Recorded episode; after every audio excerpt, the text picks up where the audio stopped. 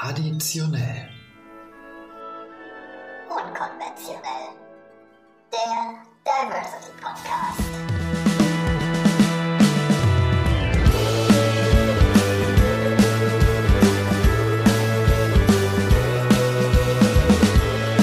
Hallo und willkommen zurück bei Traditionell Unkonventionell, eurem Lieblings-Diversity-Podcast. Wir zeichnen heute Folge 26 auf und befinden uns in der Fastenzeit. Das, liebe ZuschauerInnen, erklärt, warum ausnahmsweise nur Wasser bei uns auf dem Tisch steht. Normalerweise, wisst ihr, sind wir der trinkfreudigste Podcast Deutschlands, ähm, aber wir halten uns natürlich ganz streng an die entsprechenden Fastengebote. Und ja, was haben wir dann gedacht? Zur Fastenzeit laden wir uns äh, jemanden ein, der sich mit dem Thema Religion vielleicht auskennen könnte.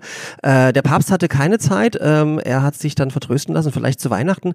Und deshalb hat mein spitzenmäßiges Redaktionsteam ähm, eine junge Person aus Berlin eingeladen, äh, die uns äh, nicht nur zum Thema Judentum ganz, ganz viel erzählen kann. Und ich freue mich sehr, dass sie heute hier in unser kleines Podcast-Wohnzimmer gekommen ist.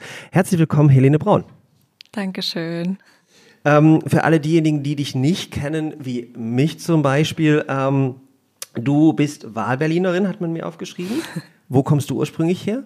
Ich komme aus Hannover, gebürtig. Aus dem schönen Niedersachsen, schönes Hannover, sehr, sehr schöne Stadt. Äh, deine Familie lebt auch noch da, oder? Ja, meine Familie lebt noch dort. Und hast du auch Beziehung noch zu Hannover, oder ist es so, dass du da nicht mehr unbedingt leben möchtest, sondern nur noch Berlin, oder?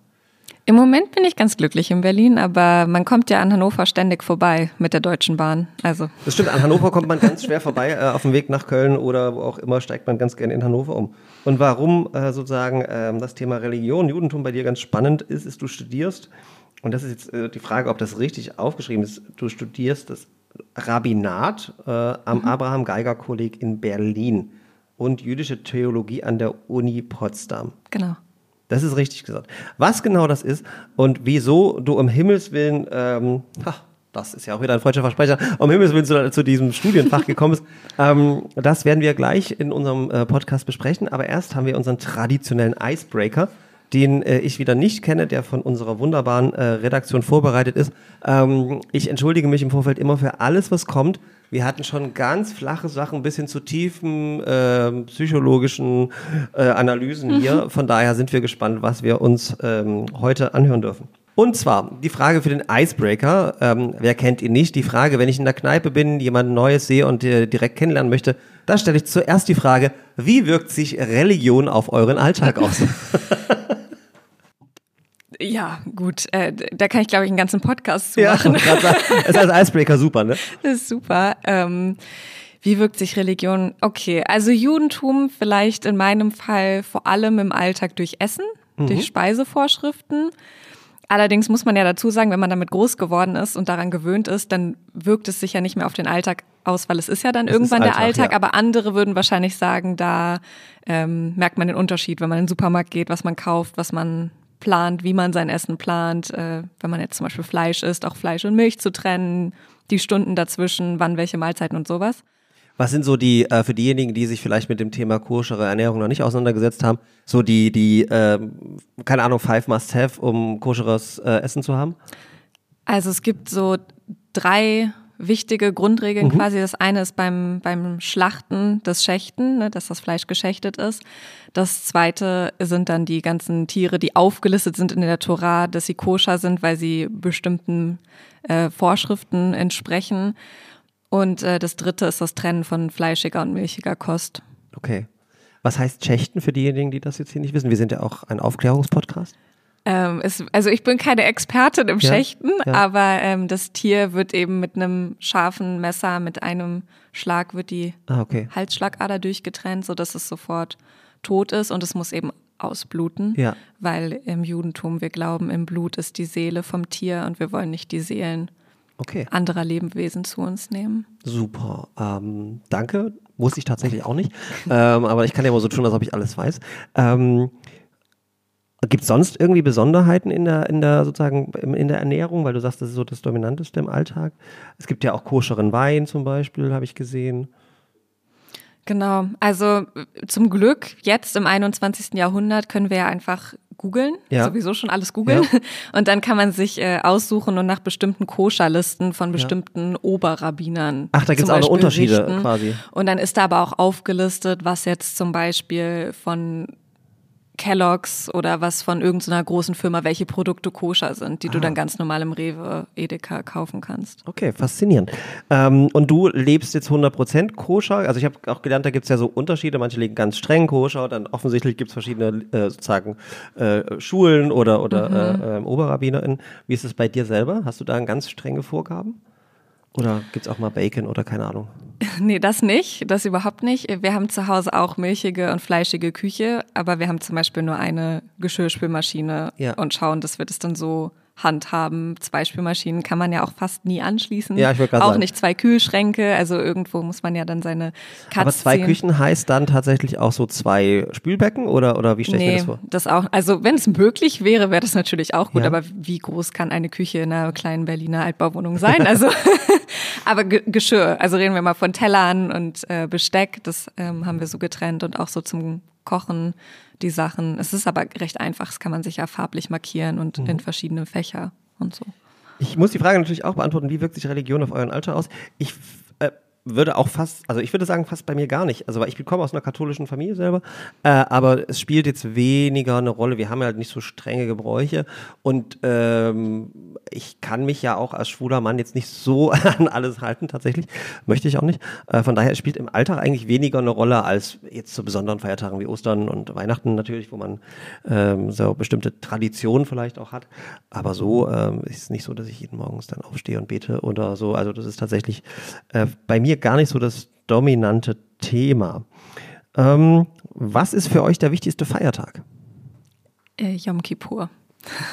Das ist was? Ähm, Yom Kippur im Zuge des, des neuen Jahres, was immer so um die Herbstzeit beginnt, mit Rosh Hashanah. Und dann folgen die zehn ehrfurchtsvollen Tage zum, zum Reflektieren und sich bei anderen entschuldigen und auf das Jahr zurückblicken und so weiter und so fort. Und nach diesen zehn Tagen folgt Yom Kippur als ein Fastentag, an dem eben immer im Judentum ja immer von Abend bis Abend gefastet wird und äh, gebetet wird. Den ganzen Tag gibt es Gottesdienste und äh, sich auch nochmal entschuldigt und reflektiert im, im ganz extremen, quasi ja höchster Feiertag. Warum ist es für dich der, der ähm, höchste, wichtigste Feiertag? Es ist im Judentum der wichtigste Feiertag. ähm, ist jetzt nicht mein Lieblingsfeiertag, aber es ist schon sehr besonders. Also es passiert schon was mit einem im Kopf, können, glaube ich, sehr, sehr viele Menschen unterschreiben. Also in dieser Fastenzeit, wenn man dann wirklich sich nur mit sich selbst beschäftigt und alles andere beiseite lässt und dann auch noch in so einem Gebet, wo auch immer Sachen wiederholt werden und nochmal kommen und stundenlang und man muss viel stehen, wenn man das körperlich kann, ähm, dann geht es einem auch irgendwann wirklich schlecht. Aber es kommt auch nochmal so alles Mögliche hoch. Und begeht man das in der Familie, mit FreundInnen, allein? Ähm, wie ist das? Wie dürfen wir uns das vorstellen? Na, durch die Gottesdienste hauptsächlich in der Synagoge. Dann Aber den schon. ganzen Tag dann, oder? Ja, es gibt eben fast den ganzen Tag Gottesdienste, ähm, die dann auch viele Menschen besuchen, die vielleicht sonst das Jahr über nicht so viel in die Synagoge gehen. Also dann bei den So ähnlich wie Weihnachten. Genau, äh, oder sogenannten hohen Feiertagen tauchen Ja. dann viele eben auf und es ist eben doch wichtig und es ist ja auch in Ordnung so. Ähm, genau. Und ja, man kann sich aber, also meiner Meinung nach natürlich auch jederzeit rausziehen und sagen, ich gehe jetzt mal hier eine Runde um den Block und ich mache mal einen kleinen Spaziergang und denke so über mich selbst nach. Mhm. Aber zu Hause sitzen ist ja auch nicht so einfach, wenn man fastet. Also, Ja, das stimmt. Das mache ich dann.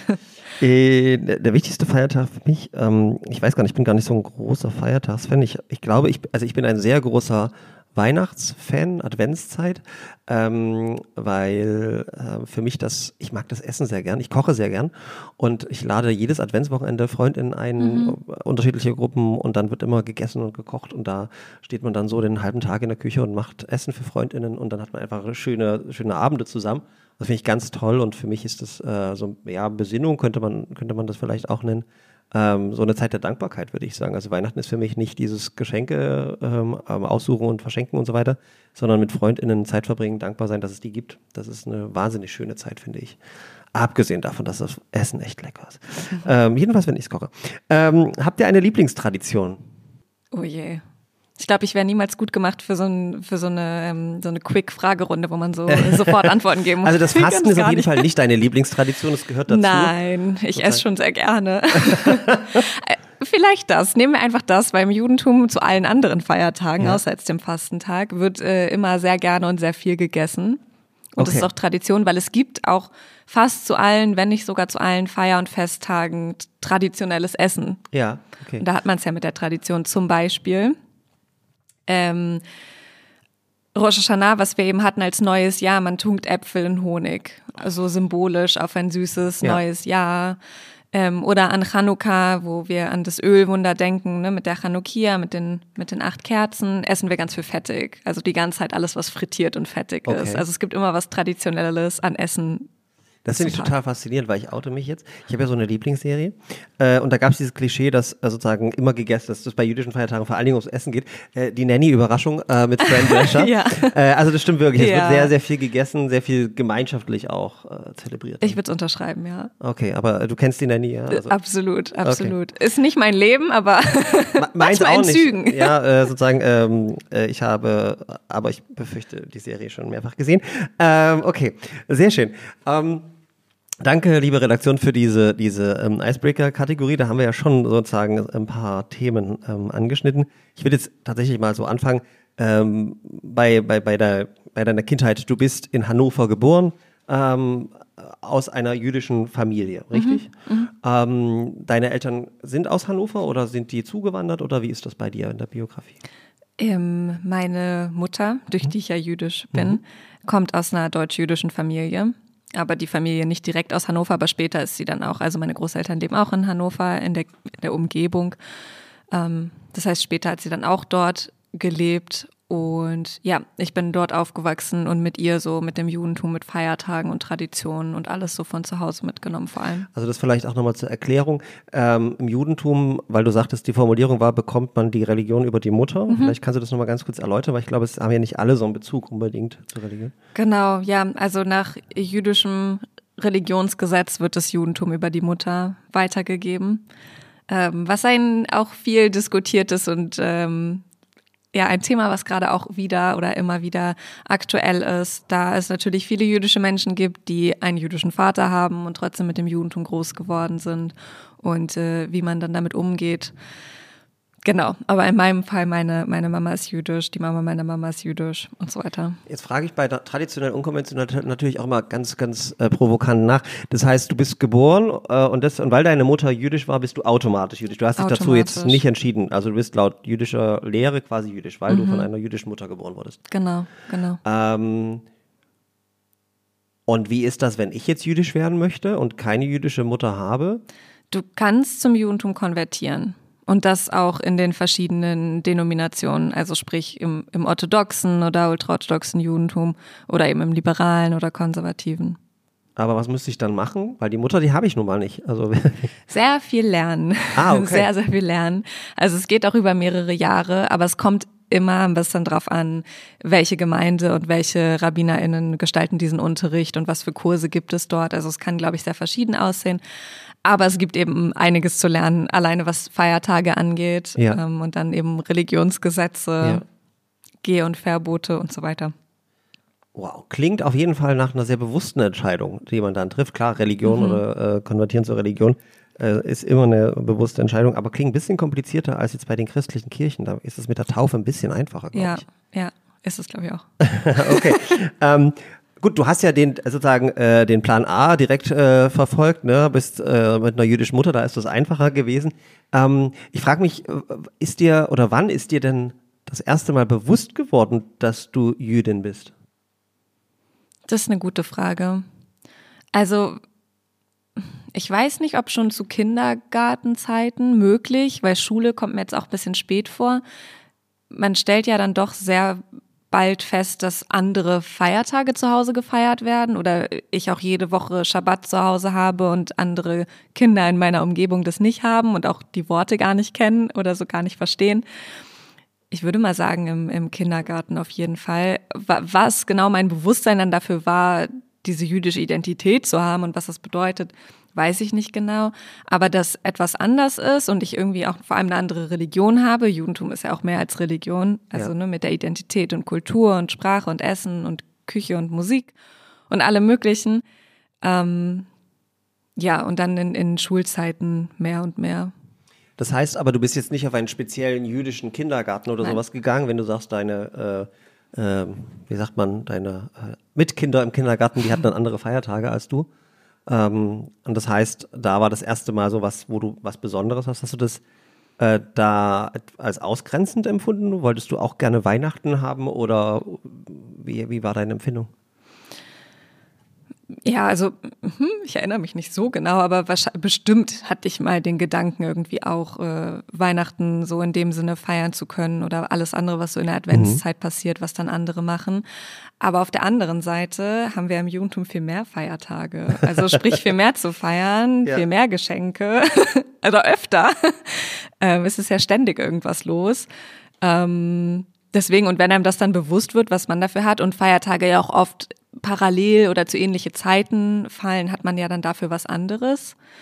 Ähm, eher andersrum, dass man dann an so einem Heiligabend ist halt immer so ein, ja, was machen wir Ja. denn jetzt eigentlich, wenn alle anderen irgendwie Ja. was anderes machen. Aber es war immer sehr, sehr schön und vor allem in Schulzeiten habe ich das, glaube ich, sehr, sehr guten LehrerInnen zu verdanken, dass ich einfach eine sehr schöne Schulzeit hatte, vor allem sehr guten Geschichtslehrer, äh, was, glaube ich, viel dazu beiträgt, wie das Klassenklima so ist und wie man als jüdische Person negativ oder positiv oder gar nicht irgendwie hervorgehoben werden kann.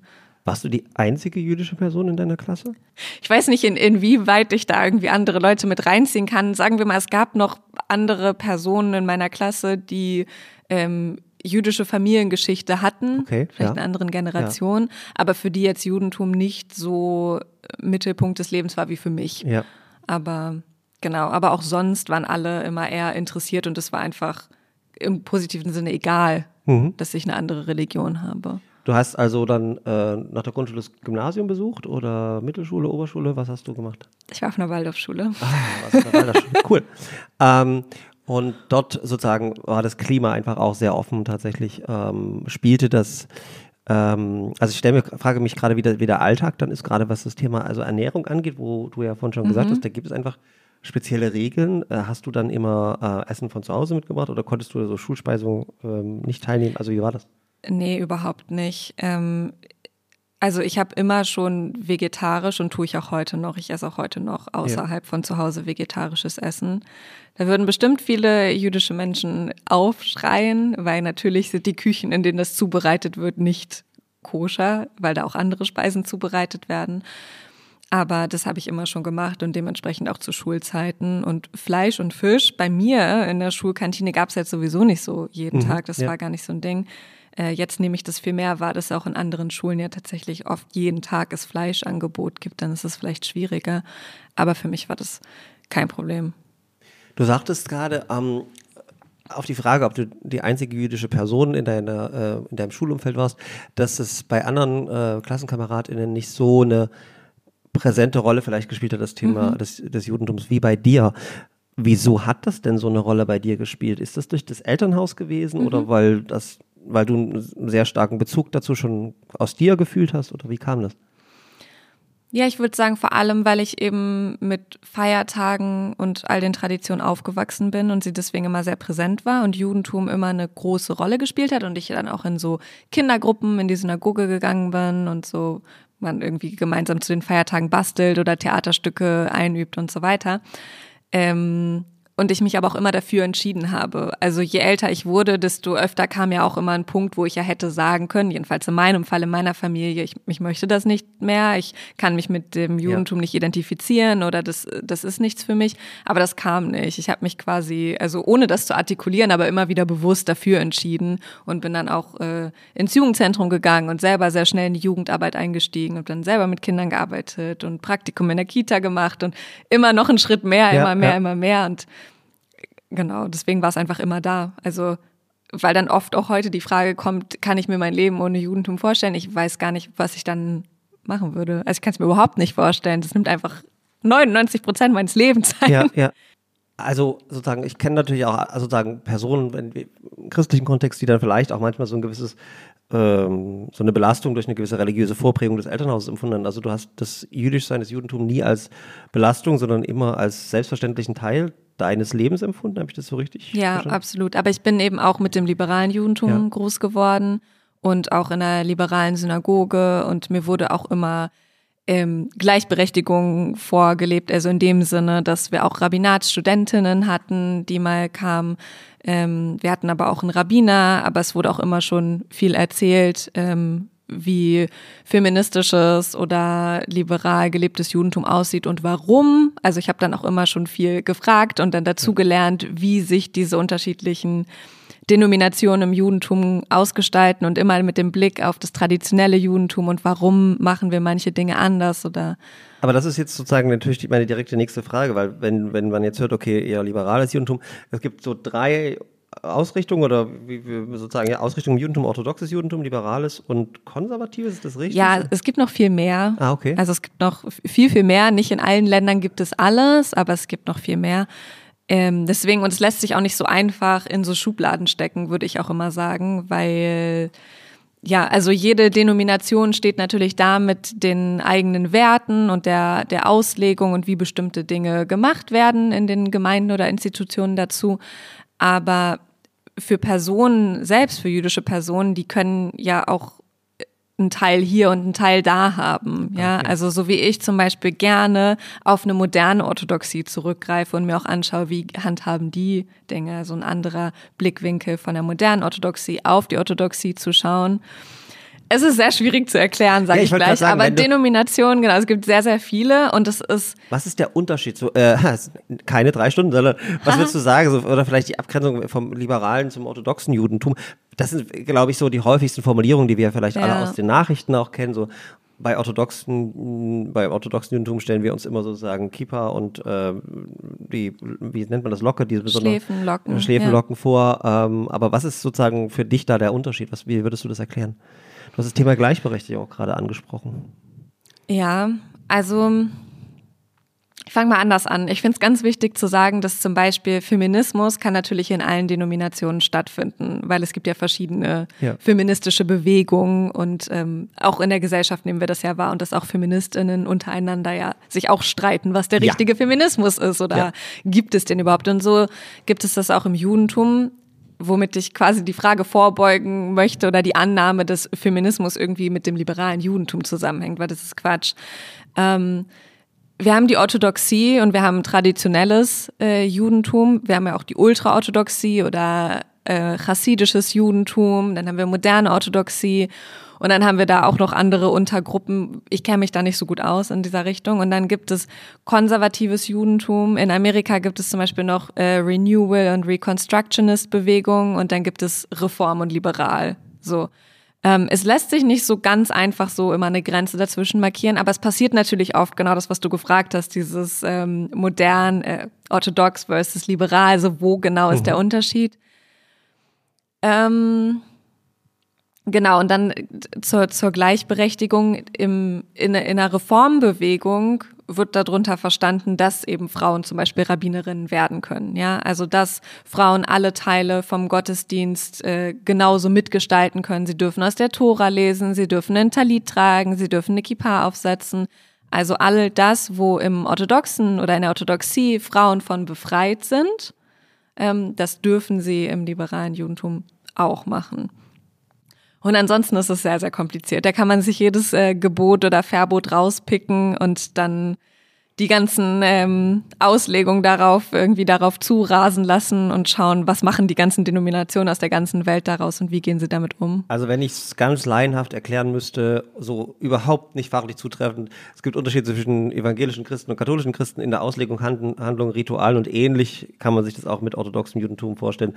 Äh, sozusagen zwar eine gemeinsame Ausgangsbasis und mit unterschiedlichen Interpretationen und teilweise unterschiedlichen Gesetzen, Riten.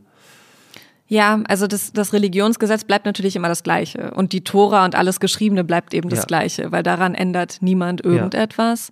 Äh, aber der Umgang damit ändert sich. Oder vielleicht in, im liberalen Judentum auch immer ein großer Aspekt, die Zeit, in der wir leben. und die Zeit, in der die Dinge geschrieben Ja. wurden und wie passt das zusammen und was sind die Lebensrealitäten Ja. von jüdischen Menschen heute. Okay, spannend. Ähm, lädt auf jeden Fall dazu ein, ähm, liebe Zuhörerinnen, liebe Zuschauerinnen, sich mal ein bisschen vertiefter dazu, ähm, ähm, dazu zu, ähm, zu belesen und nicht nur äh, die Klischees im Fernsehen zu hören. Äh, aber zurück zu dir, ähm, liebe Leni. Ich stelle es mir dann trotzdem noch ein bisschen eine, eine Reise vor, einen Weg vor von ähm, ich bin Jüdin, ich ähm, lebe sozusagen äh, die Religion, ich bin jüdische Kultur ist selbstverständliches Teil meines Alltags, bis hin dann zu der Entscheidung, ich äh, werde Rabbinerin.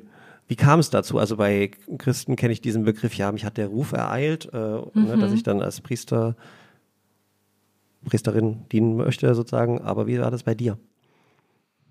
Ja, spannend. Ich habe nämlich auch letztens erst wieder dieses Ich wurde dazu berufen gehört Ja. und das klingt bei mir so gar nicht an.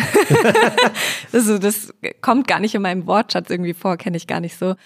Ähm, ja, wie ich schon gesagt habe, also irgendwie habe ich mich ja immer wieder unbewusst, aber ja für jüdisch Leben entschieden und eben dann über Jugendarbeit und viel mit Kindern machen und so ein bisschen dann ja auch in Bildungsarbeit einsteigen, mich einfach viel engagiert und war auch auf Ferienfreizeiten, also klar, ne, auch Ja. für jüdische Kinder gibt es Ferienfreizeiten im Sommer und im Winter und ja, nach der Schule, also nach dem Abitur, wusste ich aber auch erstmal überhaupt nicht, was ich machen soll, so wie es bei vielen anderen ja auch so ist. Und äh, hier vielleicht auch wichtig zu sagen, das ist überhaupt gar kein Problem. Ich halte sehr viel davon, äh, sich dann so ein Jahr Ja. äh, Zeit zu nehmen und irgendwas zu machen, ein freiwilliges soziales Jahr oder zu reisen oder oder oder.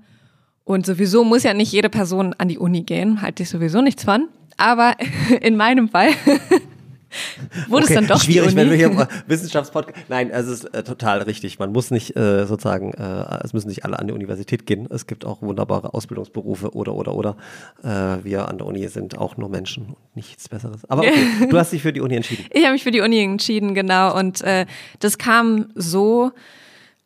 Ich habe diese Geschichte schon so oft erzählt, aber ähm, ich bin im, im Zuge von, von der Jugendarbeit, also Jugendabteilung, in der ich gearbeitet habe und auch im Vorstand war ein paar Jahre, durfte ich auf eine Konferenz fliegen in die USA. Und dort waren um die 6000 äh, jüdische Menschen, die auch aus der ganzen Welt gekommen sind, um dort gemeinsam zu lernen, Programme zu gestalten, was man halt so macht.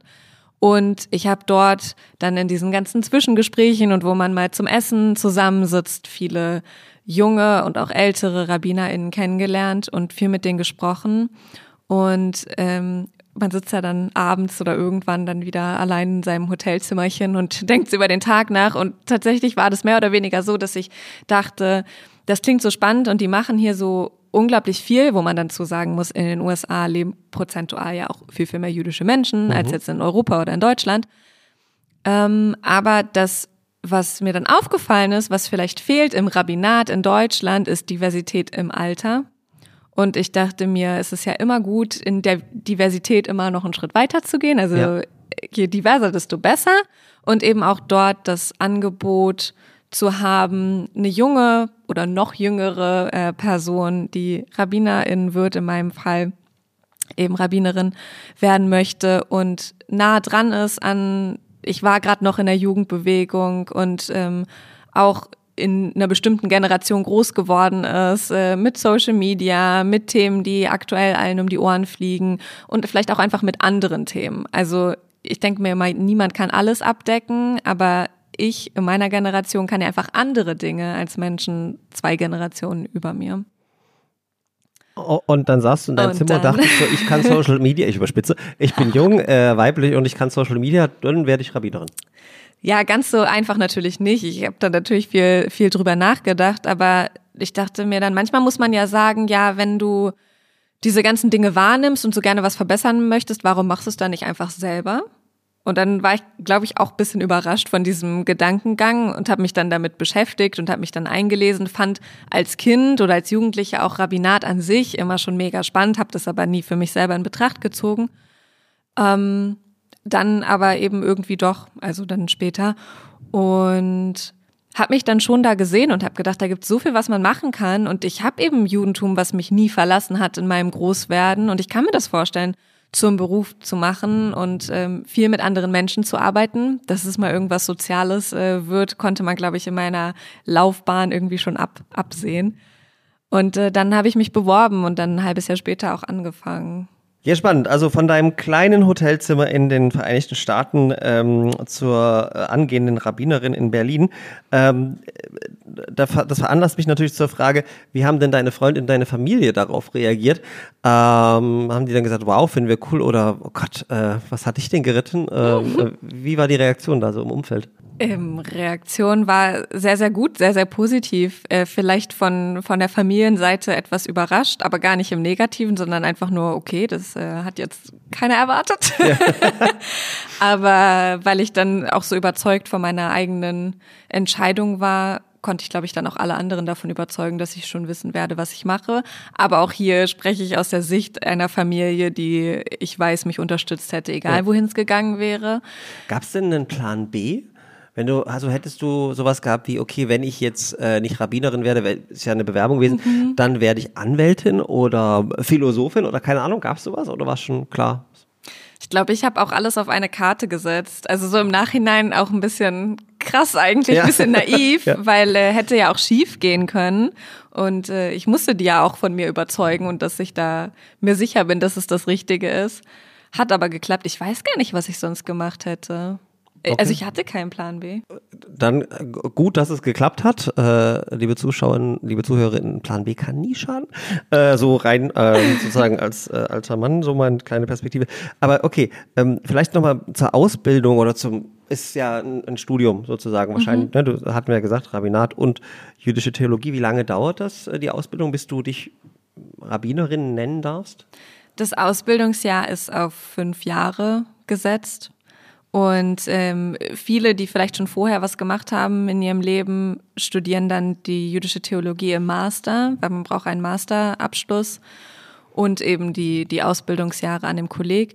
Ich habe aber ja vorher nichts studiert, dementsprechend habe ich mit dem Bachelor angefangen. Bachelor, Master wäre ja auch eine Regelstudienzeit ja. von fünf Jahren klappt aber meistens nicht. Also nicht nur jetzt aus meiner Erfahrung, die jetzt schon im fünften Jahr ist, sondern auch von den anderen. Also niemand studiert es in der Regelstudienzeit und das ist aber ja auch absolut in Ordnung. Wie viel seid ihr so im, im Studienjahrgang? Ähm, Jahrgang ist, ist schwierig, weil in meinem Jahr bin ich quasi alleine. Okay. Äh, ich hatte zwar auch mit anderen angefangen, aber manchmal hört ja auch jemand wieder auf ja. oder wechselt irgendwo anders hin. Deswegen bin ich alleine. So insgesamt, als ich angefangen habe zu studieren, waren wir immer so um die 25, sind wir im Moment nicht. Im Moment sind wir deutlich weniger, was auch daran liegt, dass eben gerade im Herbst Menschen ordiniert wurden, also RabbinerInnen ordiniert wurden. Und dann fällt ja erstmal so ein ganzer Block weg und jetzt im nächsten Herbst kommen dann ja aber auch wieder neue. Aber es klingt nach einer sehr gemütlich coolen Gruppengröße. Man kennt sich dann. Genau, man kennt sich sehr gut, was auch gut ist. Man muss ja auch viel zusammenarbeiten. Ja. Äh, und im Moment sind wir auch sehr viele Frauen. Also viel mehr als Männer.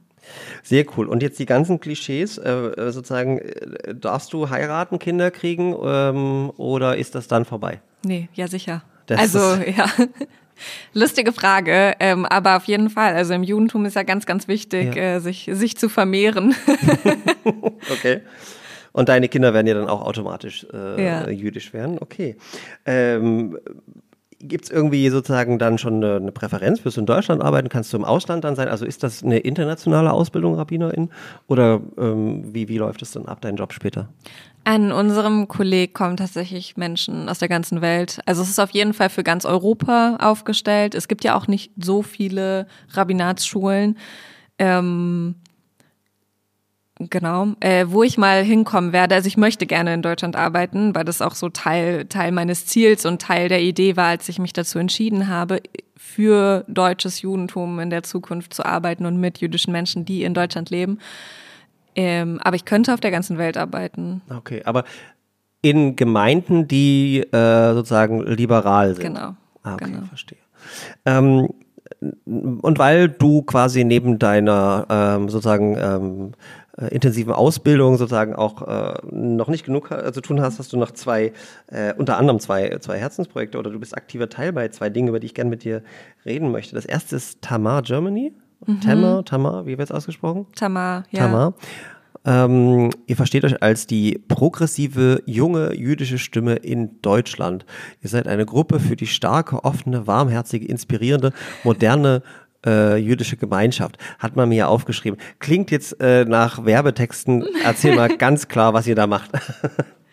Ja, ich muss sagen, das ähm, wurde wahrscheinlich von meiner Website genommen. Müsste ich mal so ein bisschen aktualisieren, weil ich bin gar nicht mehr so aktiver Teil von, von dieser Bewegung, aber ich halte es trotzdem für eine sehr äh, gute und wichtige Bewegung, äh, weil sie eben sehr pluralistisch ist und einfach Menschen mit jüdischen Eltern, ganz wichtig hier zu sagen, jüdischen Eltern, also sowohl Vater als auch Mutter aufnimmt und man kann gemeinsam auf Seminare fahren und äh, quasi innerjüdische Bildungsarbeit machen, aber auch einfach sich austauschen und äh, auf Reisen gehen. Kann ich mir das so vorstellen wie bei die Falken bei der SPD, sozusagen, sozusagen bis zu einem bestimmten Alter, dann gibt es Bildungsangebote, genau. Vernetzungsangebote, aber auch so genau. Jugendfreizeit. Genau, aber auch Spaß, bowlen gehen, tanzen, was auch immer, kochen, ja. Wie viel, also Tama Germany, Germany gibt es in vielen deutschen Großstädten, nehme ich mal an, oder ist es eine lokale ist, Organisation? Genau, wie es immer bei so Organisationen ist, in verschiedenen Städten mehr oder weniger gut vernetzt und mhm. läuft mehr oder weniger gut. Ähm, als Organisation, wenn es dann so Seminare gibt, dann sind die natürlich deutschlandweit, dann kommt man halt zusammen. Und das heißt Germany, weil es das noch in anderen Ländern gibt, die Organisation ja. quasi. Ähm, ja, aber viel mehr kann ich gerade auch gar nicht dazu sagen, ehrlich gesagt, weil ich bin da auch ein bisschen in, in den Hintergrund ja, gegangen. Aber, aber du hast dich dort engagiert. Äh, war die USA-Reise äh, über Tamar? Nein, nein, nein, nein, nein. Das war dann die Jugendorganisation, die davor quasi okay. kommt für die. Kinder. Also auch, dass es da ähm, sozusagen altersgestaffelt äh, quasi, diese unterschiedlichen Organisationen bis zu einem bestimmten Alter. Genau, dort. genau. Du kannst als Kind mitfahren, dann kannst du Jugendleiterin werden und dann, wenn du da rauswächst, kannst du quasi zu Tamar gehen. Ja, ah, Aber auch andere Menschen können natürlich dazukommen. So. Und dann steht hier noch, wahrscheinlich auf deiner Website, Keshet Deutschland e.V. Genau. Äh, das jüdische LGBT QI Sternchen, ähm, sozusagen die jüdische LGBTIQ Plus steht so nicht, aber Community in Deutschland. Ähm, was hat es damit auf sich? Also klar, es geht um LGBTIQ äh, Jüdinnen, Juden. Warum engagierst du dich? Was machst du da? Was macht ihr da so? Ähm, ja, genau. Also der Verein Cashet, äh, Cashet auf Deutsch ist Regenbogen, er hat sich Ende 2018 gegründet mit dem Anliegen, queere jüdische Menschen zusammenzubringen, aber vor allem auch mit dem Anliegen der Sichtbarmachung, also Sichtbarmachung in die Gesellschaft zu gehen und aufzuzeigen, es gibt äh, queer jüdische Menschen und die sind oft nicht willkommen in queeren Kreisen, also ja vor allem in queeren Kreisen. Ähm, und in innerjüdisch auch für die Sichtbarmachung, es gibt queer jüdische Menschen und die sind oft oder fühlen sich oft nicht willkommen in, in jüdischen Gemeinden, wo sich der Verein dann quasi das Ziel draus gesetzt hat, ähm, diese Menschen zusammenzubringen, um eben beide diese Dinge aufzuzeigen, aber auch für die Menschen, dass sie sich nicht zwischen ihren Identitäten entscheiden müssen, je nachdem, wo sie hingehen. Okay, jetzt, ich muss das jetzt nochmal ganz kurz erfragen, weil das finde ja. ich, was tatsächlich auch Neues ist. Du hast gesagt, dass jüdische Menschen, also jüdische queere Menschen mhm. in der queeren Community Ausgrenzung mhm. erfahren mhm. und jüdisch queere Menschen in der jüdischen Community mhm. teilweise Ausgrenzung erfahren. Ähm, das eine mag jetzt ein Klischee sein, aber kann ich mir noch gedanklich vorstellen, weil es vielleicht in einem konservativen Verständnis äh, Queerness abgelehnt wird, auch im Judentum vermute ich, und Zum dadurch die Beispiel. Abgrenzung kommt, ja. Äh, aber warum grenzen queere, also grenzt die queere Community Jüdinnen aus? Es ist tatsächlich sehr, sehr oft so, also in queeren Kreisen, aber auch in feministischen Kreisen oder einfach oft in so gesamtgesellschaftlichen oder in so Kreisen, die sich irgendwie engagieren für ihre marginalisierte Gruppe oder wie auch immer, dass es dort Antisemitismus gibt und mhm. es ist meistens eben sehr viel israelbezogener Antisemitismus und ich würde denken auch sehr viel so internalisiert. Also womit Menschen groß geworden sind, ähm, was sie vielleicht selber gar nicht erkennen, dass sie das so mit sich rumtragen, aber was dazu führt, dass in dem Fall queer jüdische Menschen sich nicht als jüdisch outen würden, weil sie Angst vor Ausgrenzung hätten oder weil eben entsprechende Worte im Wortschatz der anderen vorkommen, und sie sich dort einfach nicht wohl oder nicht sicher fühlen. Okay, krass.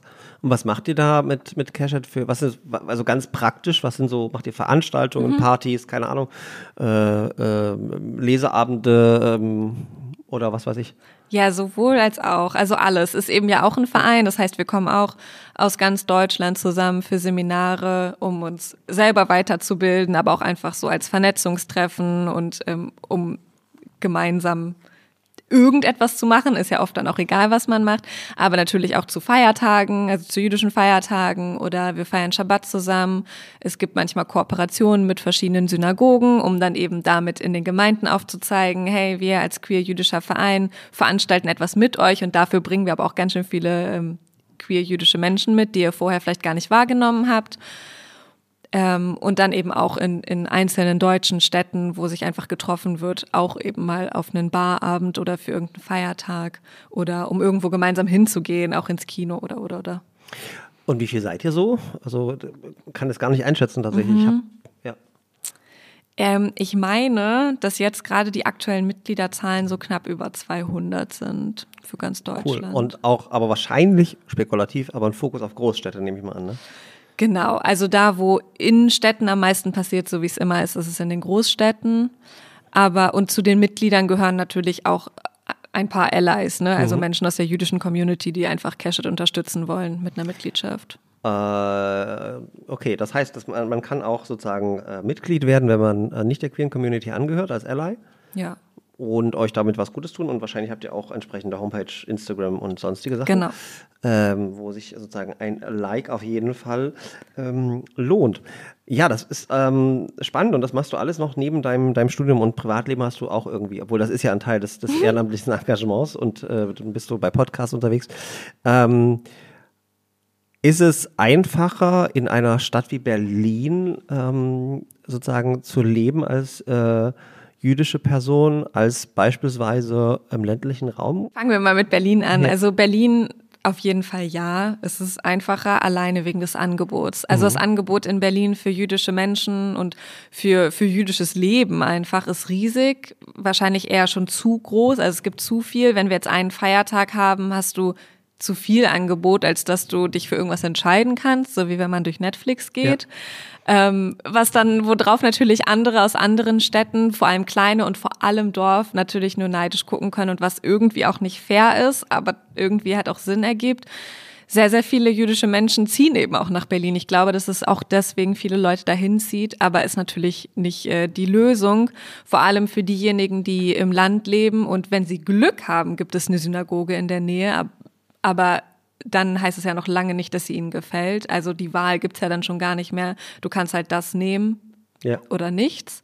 Oder es gibt gar nichts und ganz zu Schweige von ähm, allem anderen Angebot. Also wo kaufst du irgendwelche Sachen? In Berlin haben wir auch die Läden, also Ja. auch in manch anderen Großstädten, ne? also koschere Supermärkte oder wo kaufst du irgendwie Kerzen und Kipot und Schmuck und irgendwelchen Schnickschnack zu Feiertagen und für Kinder. Das hört dann halt einfach auf. Okay, ähm, dann schauen wir uns mal an, was es ähm, in der Studie des Monats ähm, heute gibt. Äh, die Studie des Monats ist ja eine unserer Lieblingskategorien hier bei Traditionell Unkonventionell, äh, wo wir ähm, uns mit einer Studie, Publikation oder sonstigem äh, rund um unseren Gast beschäftigen. Selbstverständlich äh, wieder aufgenommen von einem Mitglied des besten Teams der Welt. Und heute ist es, glaube ich, Julie. Vorsicht. Vorsicht, des Monats. Hi, ich bin Julie und ich möchte euch dieses Mal keine Studie, sondern den Aufsatz Transparent Jewish Queerness in Syria von Veronique Sina vorstellen. Dieser erschien 2022 in der Publikation Jüdischer Film, ein neues Forschungsfeld im deutschsprachigen Raum. Die Medienwissenschaftlerin analysiert die seit 2014 laufende Amazon Prime-Serie Transparent und nimmt sie aus einer interdisziplinären Perspektive der Jewish Visual Culture Studies in den Blick. In der Serie geht es um das Leben des jüdischen Charakters Maura Pfeffermann, die sich mit 60 zu ihrer Transidentität bekennt und mit ihrer Familie in Los Angeles lebt. So setzt die Show die Themen Queerness, Gender und jüdische Differenz miteinander in Beziehung. In der Folge Kinahora findet zum Beispiel eine queere Hochzeit eines der Kindermaurers statt. In einer Szene werden die Gäste aufgefordert, sich für ein Gruppenbild aufzustellen. Während sich die Familie der Schwiegertochter schnell und ruhig zusammenstellt, geht es in der Familie Pfeffermann deutlich turbulenter zu. Damit soll eine stereotypische Differenz zwischen der protestantischen, unkomplizierten und der chaotischen jüdischen Familie dargestellt werden. Die Szene verdeutlicht, wie Serien Anteil an Zuschreibungsprozessen haben, wie jüdisch Sein inszeniert und problematisiert wird. Veronique Sina kommt damit zu dem Schluss, dass das Prinzip der jüdischen Differenz zeigt, dass Jüdischsein keine einheitliche Dimension ist. Vielmehr wird sie im Vergleich zum Nicht-Jüdischsein verhandelt und definiert. Dabei wird diese Identität durch ihre Abbildung in der Serie sichtbar gemacht. Helene, wie nimmst du jüdische Repräsentation in Filmen und Serien wahr? Hast du eine Lieblingsserie, die für dich jüdische Kultur realitätsnah abbildet? Die Studie des Monats. Danke, Julie, für ähm, die erste Nicht-Studie des Monats, sondern äh, sozusagen ein wissenschaftlich äh, zusammengefasster Aufsatz. Ähm, und zwei Fragen gingen an dich, Leni. Ähm, die erste vielleicht, wie du ähm, jüdische Repräsentation äh, in Serien wahrnimmst. Kennst du eigentlich die Serie Transparent? Ja, ja, ich kenne sie. Und findest du sie gut oder, oder kannst du das auch nachvollziehen, was da gerade gesagt wurde? Ja, absolut. Ich kenne sie und ich empfehle sie tatsächlich auch relativ oft ähm, an, an Unis oder an Schulen, wenn ich mit Menschen spreche, ja. Okay. Und ähm, ist, das, ist das so die einzige gute Serie, die du dann, die dir einfällt, wo jüdisches Leben, jüdische Kultur dargestellt wird? Oder kennst du auch noch andere, vielleicht auch Filme oder, oder ähnliche, wo du sagst, das ist eigentlich ganz gut und ganz realistisch? Und wie viel Klischee ist drin? Ne? Wir hatten über die Nanny gesprochen, das ist schon sehr Klischee. Hier ging es auch wieder um die chaotisch-jüdische Familie im Vergleich zur protestantisch geordneten Familie. Ne? Ja, also bei der Nanny muss man natürlich auch, oder bei fast all diesen Serien im Hinterkopf behalten, es ist äh, US-amerikanisches Judentum. Das kann natürlich wegen der Kultur, also der amerikanischen, auch nochmal ein bisschen anders sein. Trotzdem würde ich sagen, dass sehr, sehr viele Menschen, jedenfalls aus meinem Umfeld, auch mit der Nanny sich sehr viel identifizieren können, obwohl das ja auch noch eine andere Zeit ist. Ja. Ähm, und auch wenn Sachen so klischeehaft dargestellt sind, ist es ja oft übertrieben, aber wenn man diesen übertriebenen Teil davon wegaddiert, dann passt es ja auch wieder. Ja.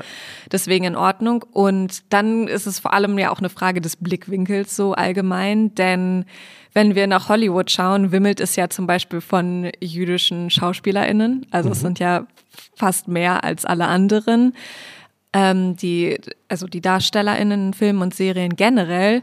Und ähm, in allem, was in den USA produziert wird, ist ja auch immer ganz viel jüdisches Leben versteckt. Deswegen meinte ich das ja. mit der Perspektive und dem Blickwinkel und vielleicht gar nicht für alle so sichtbar, aber in so vielen Serien finden wir irgendwelche Hinweise darauf, dass eine der Personen jüdisch ist oder es wird nur so ganz am Rande etwas erwähnt, was dann vielleicht gar nicht alle wahrnehmen. Das finde ich zum einen sehr, sehr schön, weil es einfach so ganz normal behandelt wird. Ähm, und dann Serien und Filme, die es so gibt übers Judentum und mit jüdischen Personen. Es gibt unglaublich viele. Ich habe letztens erst äh, für Instagram dazu so Reels geschnitten, aber ich weiß es leider überhaupt gar nicht auswendig, was es alles gibt. Ähm, wovon ich auch ein großer Fan war, bin, auch auf Amazon Prime, ist äh, Marvelous Miss Maisel. Mhm ähm, was in den 60er, also 50er, 60er Jahren in New York spielt, was natürlich auch nicht unsere Zeit ist, aber was mir an der Serie unglaublich gut gefällt, ist, dass es so so die Lebensrealitäten vieler jüdischer Menschen widerspiegelt, nämlich eher eine säkulare Lebensrealität. Ja. Also ich bin jüdisch und ich habe diese jüdische Identität, aber ich bin jetzt vielleicht nicht unglaublich gläubig und traditionell und vielleicht kann ich auch nicht mit allen Feiertagen was anfangen, aber hier und da ist Essen mir doch wichtig und äh, der Rabbi der Rabbi. Also wahnsinnig lustige Sendung und ähm, aus meiner Erfahrung im Gespräch mit nicht-jüdischen Menschen, auch für, für Menschen, die nicht mit dem Judentum so mhm. bewandert sind, gut, gut nachzuvollziehen und zu verstehen. Ja. Ähm, ja, danke für den, äh, für den ähm, äh, Serientipp. Ähm, ich bin tatsächlich ein großer Serienfan. Und im Gegensatz zu dem, was du gesagt hast, habe ich bei Netflix beispielsweise das Problem, dass ich da nicht mehr so viel finde, weil ich schon sehr viel da geschaut habe. Mhm. Äh, deshalb habe ich auch mehrere Streamingdienste und äh, werde mir sozusagen meine Watchlist entsprechend ähm, ergänzen. Was mich persönlich auch interessiert, ist die Frage nach deinem Bezug zu Musik. Ähm, wir haben, also ich habe früher im Chor gesungen und wir hatten einige ähm, jüdische Lieder mit einer ganz speziellen Tonfolge auch. Äh, welche Rolle spielt äh, Musik äh, sozusagen für dich, ähm, vielleicht auch ähm, sozusagen im Gottesdienst? Ähm, weil ich finde, das sind immer ganz besondere Klänge, die ich jetzt laienhaft dann wahrgenommen habe. Mhm. Also generell in meinem Leben spielt Musik eine große Rolle, also privat. Ich habe unter anderem zwölf Jahre lang Geige gespielt, Ah, okay. spiele aber mittlerweile nicht mehr, aber äh, habe auch im Orchester gespielt und das gibt einem natürlich viel und dann lernt man auch viel und ich höre auch unglaublich viel Musik, was wahrscheinlich sehr, sehr viele Menschen von sich behaupten würden, ähm, aber auch sehr verschiedene Musik und natürlich auch ähm, Musik zu den Feiertagen, also was man jetzt auf Spotify oder so Ja. hören kann oder für Schabbat ähm, oder um sich einzustimmen oder Kinderlieder, die ich dann auch jetzt immer noch manchmal höre, die ich dann wieder mit meiner Kindheit, wie ich dort die Feiertage wahrgenommen habe, verbinde. Und ja, im Gottesdienst spielt Musik natürlich auch eine Rolle, vor allem im Sinne von, von Gesang, Ja. logischerweise. Ähm, ähnlich wie in der Kirche wird viel gesungen. Äh, es werden zum Beispiel bei Schabbat, es werden Psalme gesungen, es werden aber auch andere Teile im Gottesdienst gesungen und auch aus der Tora wird ja nicht gelesen, sondern in so einer bestimmten Melodie die Worte vorgesungen. Ja. Dementsprechend lerne ich das auch alles und ich habe das Glück, ähm, ein wenig singen zu können. Ähm, manche haben das ja mehr von Natur aus und manche weniger. Und deswegen fällt es mir sehr leicht und es macht mir auch sehr viel Spaß und ähm, auch das gemeinsame Singen, ob jetzt in der Gottesdienstleitung oder auch äh, in der jetzt eher passiveren Teilnahme. Ich finde das immer sehr schön und sehr wichtig. Vor allem, weil man mit Melodien halt so viel kreieren kann, was die entsprechenden Feiertage oder eben auch Gedenk- und Fastentage angeht. Und äh, sozusagen von einer jüdischen Musiktradition zu sprechen, wäre ja wahrscheinlich auch nicht verkehrt. Und es gibt natürlich eigene, ähm, sozusagen ein, ein, ein eigenes Genre sozusagen. Ähm, gibt so ähm, Lieblingspsalmen oder ähnliches, die, wo du sagst, das ist so wunderschön und äh, getragen und das gefällt dir am allerbesten? Die wir dann quasi in den Shownotes verlinken könnten, die, wenn man so einen kleinen Eindruck bekommen möchte. Ja, bestimmt. Also ich kann was raussuchen, Mhm. weil ich jetzt aus dem Kopf gar nicht weiß, welche Psalme mir besonders gut gefallen, aber jetzt so aus der Schabbat-Liturgie. Aber Mhm. ich würde einen, einen raussuchen, wo ich sage, den kann man sich anhören. Falls ich die richtige Version finde, man darf ja nicht vergessen, jeder so, ja, Psalm okay. gibt's ja in, in eine Million Versionen. Ja. Ansonsten könntest du es vielleicht auch einsingen für uns, da sind wir auch flexibel. äh, Daniel Zillmann hat hier auch schon mal, allerdings kein Psalm, sondern äh, ich glaube, Tina Turner hat er gesungen. Ähm, also sagen, okay, also ist für dich auch eine sehr, sehr wichtige Rolle und hast du dann auch so Playlists wahrscheinlich bei Spotify, die es dann Genau. so gibt und so. Genau. Und natürlich auch israelische Popmusik. Okay, ja. Das kommt auch noch dazu. Ähm, das ist auch tatsächlich nochmal eine Frage. Hast du Hebräisch quasi von Kindesbein an mitgelernt oder wie, oder jetzt erst in der Ausbildung oder wie, wie war das? eher so im, ja, also vielleicht so im Grundschulalter angefangen, aber für Unterricht zur Vorbereitung zur Bat Mitzvah, äh, was man ja dann so feiert als Religionsmündigkeit, Ja. ungefähr im selben Alter wie Konfirmation. Äh, Da habe ich auf jeden Fall das Lesen und Schreiben gelernt, sowohl biblisch als auch modern Hebräisch. Und dann hatte ich aber auch zeitweise ähm, in den höheren Klassenstufen Religions, also jüdischen Religionsunterricht außerhalb von der Schule. Da habe ich dann auch weiter gelernt und äh, jetzt natürlich auch. Und ich frage wirklich naiv, du sozusagen könntest dich also in Israel quasi verständigen oder ist das dann ein anderes Hebräisch? Ja, das moderne, also das gesprochene Hebräisch ist anders als das biblische. Ja, das biblische klar. kann man nicht sprechen, ist ja eine tote Sprache. Das moderne ist sehr, sehr einfach. Es ist ja eine sehr moderne Sprache, deswegen viele Worte sind aus anderen Sprachen genommen. Es hat auch keine komplizierte Grammatik, meiner Meinung nach. Mhm. ähm, ich ich tue mich sehr schwer mit dem Sprechen, was Ja. ich auch gerne erklären kann, ganz speziell jetzt in den letzten Jahren. Das Verstehen geht sehr, sehr gut. Ähm, mit dem Sprechen, ich war im letzten Jahr, neun Monate habe ich in Jerusalem gelebt. Und wenn man jetzt hier aus Deutschland kommt, wo das Gendern ja in den letzten Jahren so sehr hochgekommen ist und man sich dran gewöhnt, wie Sprache im Wandel ist und verschiedene Versionen, äh, und dann ins Hebräische schaut, was einfach noch viel durchgegenderter ist, wo du in einem Wie geht's dir oder wie heißt du die andere Person schon mit einem Gender festlegst, in dem Okay. Du. Und wenn du aus diesem Hintergrund kommst und dann dort bist, wo du dann aktiv die Sprache mehr sprechen könntest, hat mich das unglaublich zurückgehalten. Weil um den Schritt weiterzugehen, natürlich haben sie in Israel auch schon Versionen, wie gegendert wird und sind da im Machen und im, im Gedanken, im, äh, im Denkprozess. Aber das kannst du ja nur, wenn du eine Sprache schon kannst. Und du kannst ja nicht, wenn du anfangen willst, dein Gebrochenes besser zu sprechen, Ah, das wollte ich nicht. Es hat mir so widerstrebt, dann in meinem, ich fange an, mehr zu sprechen, Leute zu misgendern und das umgehen kannst du nicht, wenn du es nicht kannst. Also, Ja. Aber wie kommst du dann da raus?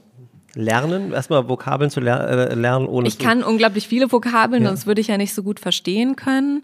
Und manche Sachen kann man ja auch so umgehen, aber ein Du und dir zu umgehen ist ja schon sehr schwierig Ja. im Gespräch. Im Deutschen schafft man, also das kennt ja wahrscheinlich äh, jede Person, das zu umgehen, du oder sie zu sagen. so, aber so einfach ist es dann Ja. nicht mehr. Ähm, aber natürlich kann man, kann ich auf Fragen antworten und kann mich so verständigen. Muss man äh, denn Hebräisch verstehen, um in einen äh, jüdischen Gottesdienst gehen zu können, um daran zu partizipieren? Der Gottesdienst findet ja schon auf Hebräisch statt, aber ich würde mal sagen, die wenigsten ähm, Menschen, jedenfalls auch aus meinem Umfeld und in meiner Wahrnehmung, können dieses biblische Hebräisch vor allem verstehen. Aber du hast im Gebetsbuch immer eine deutsche Übersetzung, Ah, okay. eine Tr- Transliteration zum, zum Mitsingen und Mitverfolgen und das Hebräische. Okay, wie, wie regelmäßig gehst du in den Gottesdienst? Naja, für, für Schabbat auf jeden Fall, was ja jede Woche ist. Ja. Beten tun wir ja dreimal täglich oder es gibt dreimal täglich das Gebet, sagen wir Ja. es mal so, äh, morgens, nachmittags und abends. Aber äh, in, in fast keinen, keine Lebensrealität passt es ja rein, dreimal täglich irgendwie in die Synagoge zu gehen. Ähm, deswegen machen das dann viele eher zu Hause oder privat, gestalten das für sich. Und äh, gerade Freitagabend und Samstagmorgen eben für die Schabbat-Gottesdienste gehen dann mehr Menschen auch in die Synagoge und sonst zu den Feiertagen, aber nicht alle, weil viele Feiertage sind auch Familien, Feiertage und Feste und finden dann zu Hause statt. Okay. Ähm, ich freue mich jetzt äh, auf unsere ähm, Überraschungskategorie. Ich bin mal ganz gespannt, was die Redaktion für uns vorbereitet hat. Und auch wie vorhin entschuldige ich mich für alles, was da drin stecken könnte. ähm, man hat mir gesagt, es gibt äh, zwei Dinge, eine Moderationskarte und einen Umschlag. Ja, liebe Zuhörerinnen, liebe Zuschauerinnen, beides ist in einem größeren Umschlag und ich soll zuerst die Moderationskarte vorlesen und dann gibt es hier was im Umschlag. Schauen wir mal. Ähm, äh, Okay, Überraschungskategorie. In dem weißen Briefumschlag findet ihr drei kleine Zettel mit jeweils einer Frage. Bitte zieht immer nur einen der Zettel hinaus und beantwortet die Frage, die sich darauf befindet. Vielleicht machen wir das einfach mal so. Du darfst äh, quasi einfach dir einen Zettel aussuchen mit einer Frage. Okay, ist nicht die einfachste, sage ich gleich. Äh, hat Gott ein Geschlecht?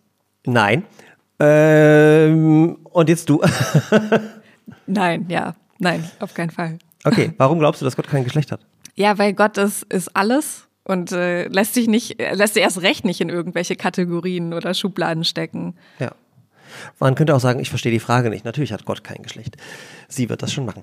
Achtung, nächste Frage. Äh, Queerness und Religion hört sich für viele Menschen als Widerspruch an. Seht ihr in euren Identitäten als queere und religiöse Personen gewisse Spannungen? Wenn ja, wo treten diese auf und wie kann man sie auflösen? Ja. Also ich sehe, ich sehe gewisse Spannungen, klar. Ähm, ich persönlich habe die nicht, weil ich bin mit meiner queeren und meiner jüdischen Identität groß geworden und finde das wunderbar vereinbar.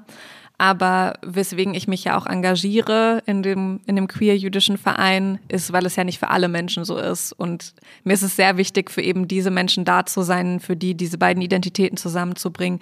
Nicht so leicht ist, aus den verschiedensten Gründen, und die können ja sehr individuell und sehr persönlich sein. Und ähm, ja, damit zu arbeiten und daraus auch äh, zu lernen. Ja, so würde ich, glaube ich, die Frage beantworten. Ja, ich glaube sozusagen, ähm, ich würde es in zwei Richtungen beantworten. Natürlich gibt es Spannungen, wenn du katholisch äh, bist und, äh, äh, und schwul. Ähm, ich glaube aber wahrscheinlich in, in katholischen Ländern wie Bayern noch mehr als äh, in der Diaspora in Sachsen, äh, wo du halt wenige KatholikInnen sowieso hast, wo man froh ist über jede Person, die in der Gemeinde ist, mehr oder weniger und sich dann engagiert. Äh, wir haben hier zum Beispiel die Propsteigemeinde, ähm, wo eine sehr aktive queere Jugendgruppe ist und wo ein Bekannter von mir auch ehrenamtlicher Diakon ist, selber ähm, geoutet, schwul und so weiter. Ähm, und ich sehe dort eine tolle, tolle Offenheit. Unabhängig davon, dass natürlich die offizielle äh, katholische Kirche alles andere als offen ist, wobei man da auch fairerweise sagen muss, es hat sich viel verändert in den letzten mhm. Jahren äh, unter äh, Papst Franziskus ähm, und äh, da möchte ich äh, aber natürlich nicht irgendwie ähm, sagen, dass da alles gut ist. Was mir ähm, auffällt, ist, dass es, und das finde ich ganz spannend auch bei deinem Verein, deshalb habe ich so nachgefragt, häufig auch äh, auf Seiten der queeren Community Vorurteile gibt. Mhm. Ähm, ich kann das auch ganz beispielhaft machen, wie beim CSD Leipzig, Leipzig Pride, hat eine Anfrage von der katholischen Kirche, ähm, ob sie sich beteiligen können. Und da war erstmal, oh, was wollen die? Und die sind ja alle so gegen äh, sozusagen queere Menschen, ähm, dass die im letzten Jahr selbstverständlich von sich aus, ohne uns zu fragen, schon eine Regenbogenfahne zum CSD gehisst haben, dass sie queere Menschen dort äh, haben, die sich engagieren in der Gemeinde. Das war gar nicht so bewusst. Und da braucht es ähm, Dialog, ja, und das mhm. ist ja, mhm. was ihr auch mit dem Verein macht. Ähm, und was wir jetzt, finde ich, auch gut gemacht haben im, im, im CSD Leipzig ist, dass wir miteinander ins Gespräch gehen, Vorurteile abbauen und zum Beispiel, ich setze da große Hoffnung drauf, dieses Jahr das erste Mal einen queeren Gottesdienst in der katholischen Kirche äh, gestalten, direkt gegenüber vom Rathaus. Also ich glaube, das, das ist ganz cool und ähm, kann auf beiden Seiten äh, sozusagen zu viel äh, ja, Abbau von Stereotypen und, und Vorurteilen führen. Mhm. Letzte Frage, darfst du wieder. Wie können wir jahrtausendalte kulturelle und religiöse Traditionen auf unsere heutige Welt übertragen? Das ist eine gute Frage, die ich gerne an die künftige Rabbinerin. Äh, das muss, das ist ja quasi äh, sozusagen Bestandteil deiner täglichen Predigtvorbereitung oder sowas. Ja, nein, wie, wie würdest du die Frage beantworten? Ja, tatsächlich beschreibt es, glaube ich, ganz gut das, was ich äh, mache im Allgemeinen und eben auch tagtäglich und vor allem im Studium mich eben genau mit dieser jahrtausendalten kulturellen und religiösen Tradition auseinandersetzen und sie dann auseinandernehmen, also im ersten Schritt übersetzen und dann auseinandernehmen, erstmal selbst verstehen, was gar nicht vorausgesetzt ist, dass man immer versteht, was geschrieben ja. steht.